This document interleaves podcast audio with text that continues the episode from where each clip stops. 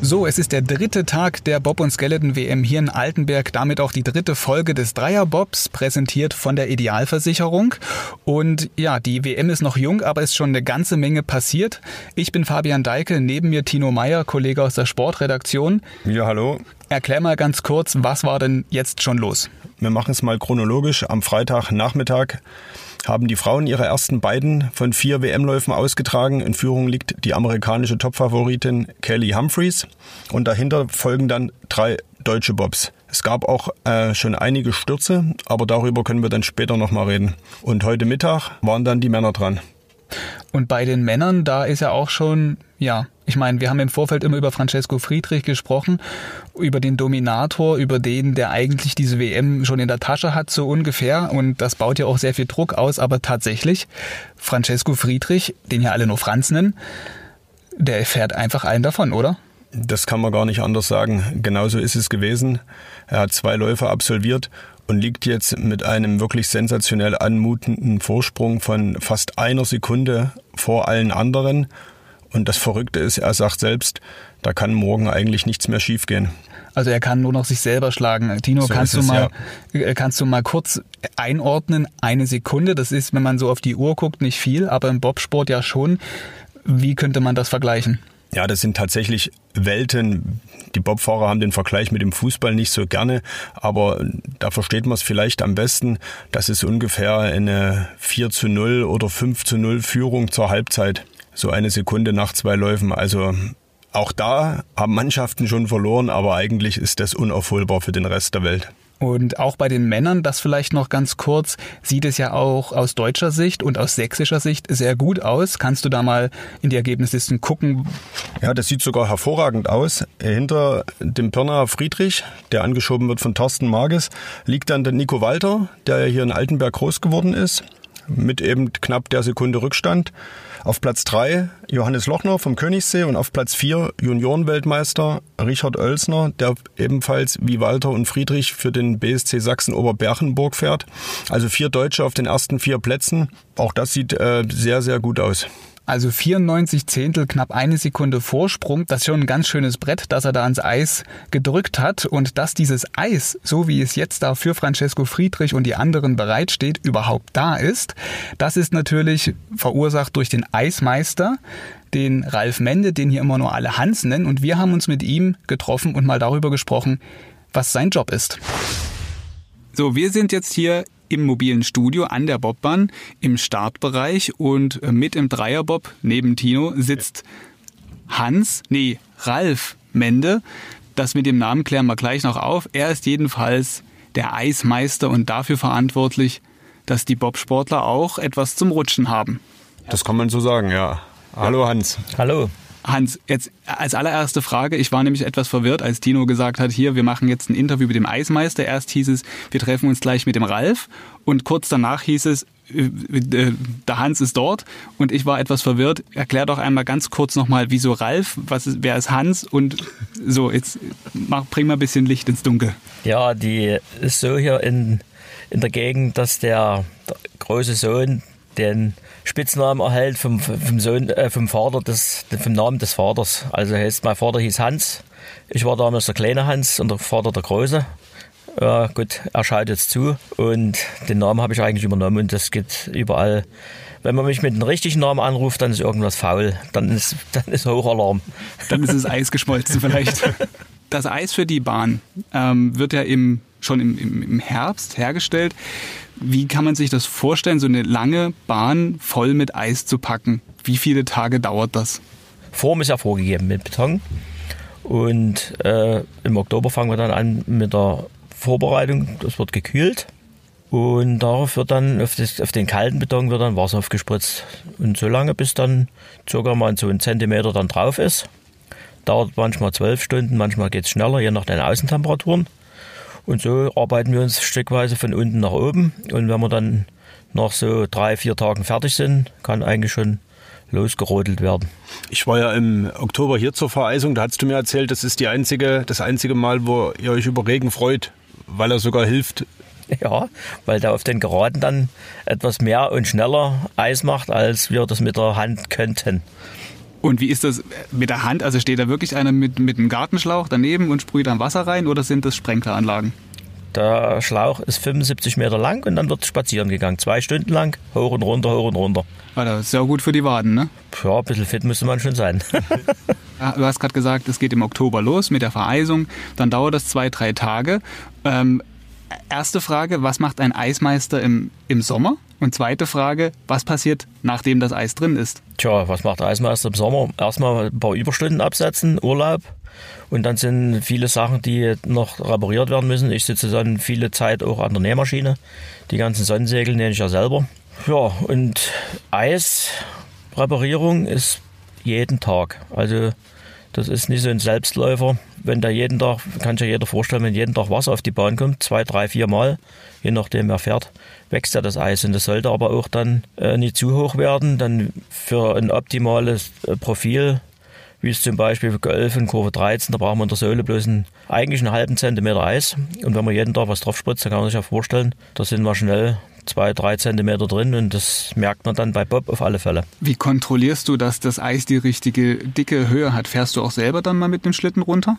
Nö, nicht mehr. Man ist jetzt zu alt. nee, man sieht das. Man hat doch das, äh, man sieht ja den Beton und das, das Eis ist irgendwann mal, also beim halben Zentimeter sieht man dann schon, wo der Beton kommt. Jetzt während der WM, wie viele Stunden am Tag bist du an der Bahn? Ja, ich denke mal so 10 Stunden bis 15 Stunden kommt da schon zusammen. Aber das ist eigentlich bei so einem Wettkampf, das ist eigentlich normal. Das ist, gehört dazu, weil es sind noch viele Sachen, die ich noch äh, machen muss, nebenbei zum Eis machen. Da ist eine Protokollführung für die Kollegen, die Kollegen einweisen. Dann kommen andere noch, die irgendwas haben wollen. Aber da sind wir mittlerweile routiniert in der ganzen Sache. Das machen wir schon eine ganze Weile. Das ist ja die vierte Bob-WM, die es jetzt in äh, Altenberg gibt. Für dich noch immer noch was Besonderes? Ja, ich sage eigentlich, das ist ein normales, ganz normales Trainingsablauf, wie jeder Tag auch. Nur das Medieninteresse ist größer. Aber die Arbeit ist eigentlich dieselbe. Wir müssen das ähm, für die Sportler die Sicherheit herstellen, dass sie unten mit vier Kufen ankommen. Und das ist ja das oberste Ziel. Es wird ja immer gesagt, dass Altenberg eine der schwierigsten Strecken weltweit ist, neben äh, Whistler und äh, Lake, Lake Placid. Placid. Ja. Genau. Und ähm, ist das dann auch so, dass das Eis machen deshalb schwieriger ist auf dieser Bahn? Na, du musst hier die Konstanz, dass die Profile stimmen, das ist das Problem. Du kannst ja nie auf 5 cm Eis fahren. An manchen Stellen, das funktioniert nicht. Du musst dann ständig äh, deine Profile in Ordnung halten. Was man an der Stelle mal sagen kann, der Hans gilt äh, weltweit als einer der besten Eismeister, wenn nicht sogar der beste Eismeister, wird, schüttelt jetzt mit dem Kopf, aber das äh, bestätigen auch die Piloten immer wieder. Francesco Friedrich hat uns im Vorgespräch auch erzählt, dass er sich fürs Wochenende äh, faire Bedingungen, gleiche Bedingungen für alle wünscht, aber er äh, guter Dinge ist, dass das gerade hier in Altenberg äh, auch in diesem Jahr wieder der Fall sein wird, was maßgeblich am Hans liegt. Der dann jetzt wahrscheinlich sagt, dass es keine Sache von ihm alleine ist, sondern das ganze Team, das dahinter steht, das ist das Wichtige. Man ist nur so gut, wie das Team dahinter ist und das ist das Entscheidende. Wenn du keine 10, 15 Leute hast, die da in der in der Liga mitspielen, wo du dich befindest, dann kannst du nicht die Bedingungen herstellen. Also Mannschaftssport wie Bob fahren auch. Das klingt ja alles wahnsinnig routiniert. Seit wie vielen Jahren machst du das hier an der Bahn? Ich mache meine 37. Saison. Also ich habe das erste Eis gemacht hier in Altenberg und bin noch erhalten. Und ich denke, ich werde auch hier in Rente gehen. Ein Urgestein sozusagen. Die, die Bobs sind über die Jahre immer schneller geworden. Macht äh, das, äh, ist das dann auch äh, für den Eismeister immer schwieriger, für diese fairen und sicheren Bedingungen zu sorgen?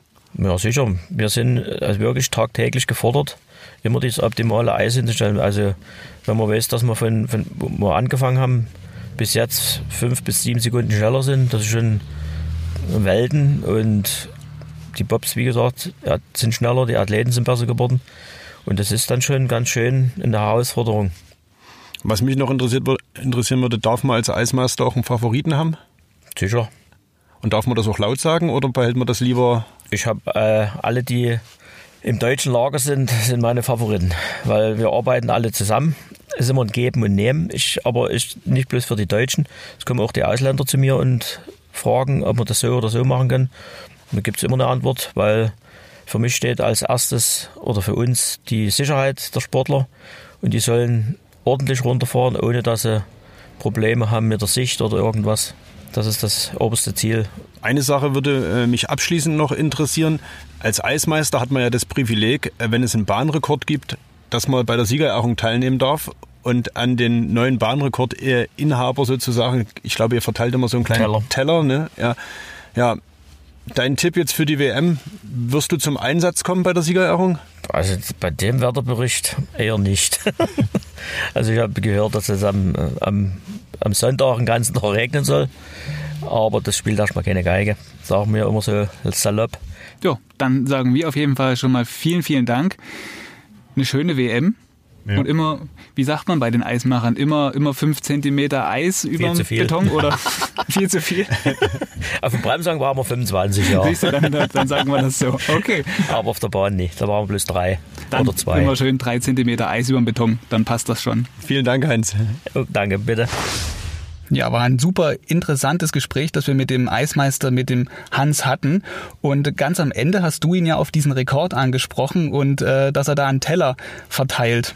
Das stimmt. So viel steht jetzt schon fest. Bei der Siegerehrung am äh, Sonntagabend wird äh, der Hans mit auf dem Siegerprotest stehen. Nicht als Gewinner, sondern als Überreicher des besagten Tellers.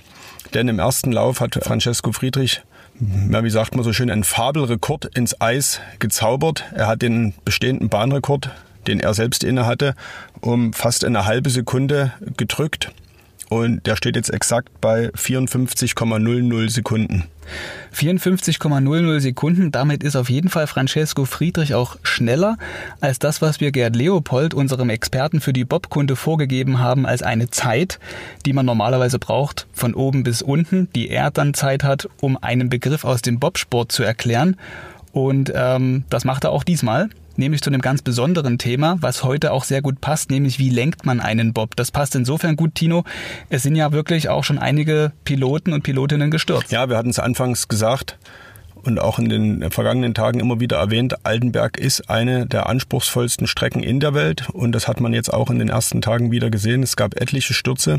Im Frauenrennen am Freitag gleich vier die mitunter wirklich dramatisch aussahen und auch insofern auch äh, fatale Folgen für die Gestürzten hatten, weil sie konnten Wett den Wettbewerb nicht fortsetzen. Und auch im Männerrennen heute hat es einen Bob erwischt, sodass man schon sieht, Altenberg ist immer wieder echt eine Herausforderung für alle Sportler, aber auch für die Leute, die sich hier sehr gut auskennen. Ich denke nur zurück an Nico Walter, der ja hier auf seiner Heimbahn auch so schwer gestürzt war in den, in den Vorbereitungen auf die Saison. Das stimmt. Den hat es im, beim Vierertraining im Oktober erwischt. Also selbst die besten Piloten der Welt kommen hier nicht unfall- und sturzfrei ins Ziel. Und damit sie aber unfall- und sturzfrei ins Ziel kommen, ist halt das Lenken so enorm wichtig.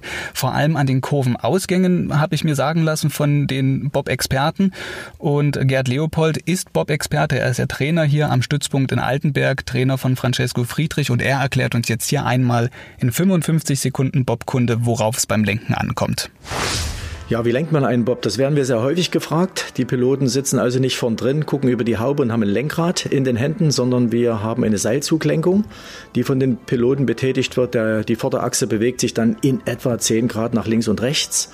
Und Sie müssen sich vorstellen, ein Bob ist am Ende auch nur dann lenkbar, nicht wenn er auf der Geraden steht und keinen Druck hat, sondern im Wesentlichen in Kurven Ein- und Ausfahrten bzw. Durchfahrten. Da haben wir dann nicht selten Belastungen von 5G auf den Athleten, auch auf den Piloten und trotzdem muss es ihm gelingen, punktgenau den Bob wieder auszufahren, weil auf der Geraden, wenn kein Druck ist, ist so ein Bob praktisch nicht lenkbar, da können wir höchstens nur noch korrigieren. Prinzipiell geht es bei dem Piloten darum, beim Lenken ein Optimum zu erreichen. Also ein Bob ist auch nicht unlenkbar steuerbar bis runter, der würde kippen. Also man muss minimal viel lenken und nicht maximal viel, weil ansonsten entstehen zu viel Querkräfte und man verliert Zeit. Und das ist die große Kunst beim Pilotieren. So, da wissen wir schon mal Bescheid, wie man einen Bob lenkt. Vielleicht kann man das Wissen ja irgendwann mal anwenden oder einfach nur Gästebob fahren. Das kann man übrigens bei uns gewinnen auf sächsische.de bei einem Gewinnspiel. Einfach mal reingucken bei sächsische.de slash Thema slash BobWM. Dort gibt es auch immer aktuelle Berichte rund um die WM. Also wenn hier ein Ergebnis passiert, wie zum Beispiel gleich, wenn die Damen fertig sind mit ihren Läufen, wird man dort auch lesen können, wer Weltmeisterin geworden ist. Und morgen dann, Tino, ja, das große Finale. Morgen Nachmittag hier am Altenberger Eiskanal. Dritter und vierter Lauf zweier Bob Männer. Und wie man am besten vielleicht hierher kommt zur Strecke, weil es ist ja wirklich ziemlich viel los dann. Also es werden auf jeden Fall die 4.000 bis 5.000 Zuschauer kommen, vermute ich mal.